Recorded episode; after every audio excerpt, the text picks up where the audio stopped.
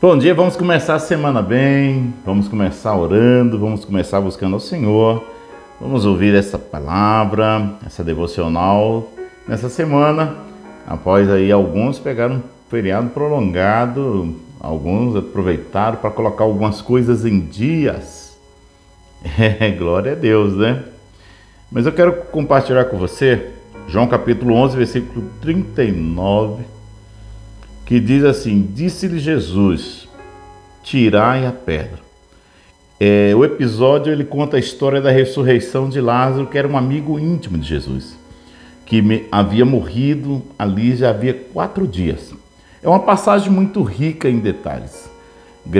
Ela descreve a, a demora proposital de Jesus em vê-lo quando estava doente, o que rendeu uma ressurreição após quatro dias. Se depois você quiser tirar um tempinho, seria bacana você dar uma lidinha em João capítulo 11 para você entender melhor a história. Entendeu? É muito bom a gente aprender, ler a palavra, conhecer mais. É, tal acontecimento ela, ela foi uma negação da crendice do povo em acreditar que a alma podia voltar ao corpo em até três dias. E passado esse tempo, só Deus poderia operar tamanho milagre. Nessa passagem, Jesus também ratifica sua divindade. Mas a questão sobre a qual eu gostaria de refletir nesta devocional é o fato de Jesus não fazer todo o trabalho sozinho. Ah, deu aí para pensar mais ou menos onde a gente vai chegar? Há uma participação humana nesse processo. Ele faz o impossível, que é ressuscitar um morto. Mas o que está ao alcance do homem, no caso tirar a pedra, geralmente ele diz para nós fazermos. Tirem a pedra, se movam, Façam o que está ao seu alcance. Não fique sentado apenas assistindo e esperando. Diante disso, será que temos tirado a pedra ou ficamos esperando passivamente? Outra observação: a pedra só foi tirada sob o seu comando.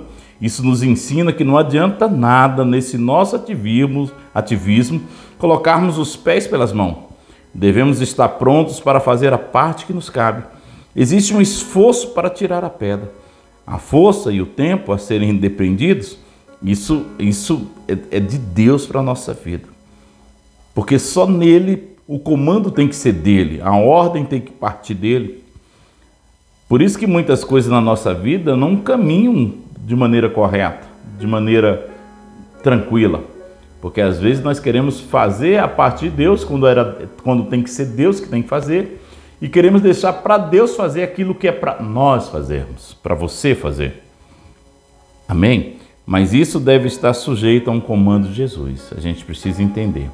Nós precisamos viver a boa, perfeita e agradável vontade do Senhor. Esse é o tipo de caminho que veremos a glória de Deus. Porque foi assim que o milagre aconteceu naquele dia na vida de Lázaro. Então Deus, nesta manhã, Ele, ele quer que você pare um pouquinho para pensar Será que você não está colocando as mãos fora do tempo? Ou talvez você não está esperando muito? Tem coisas que só Deus vai fazer. E isso aí não adianta eu, nem eu, nem você, nem nós queremos colocar a mão. Mas tem coisas que somente você pode fazer e não depende mais de Deus, é você.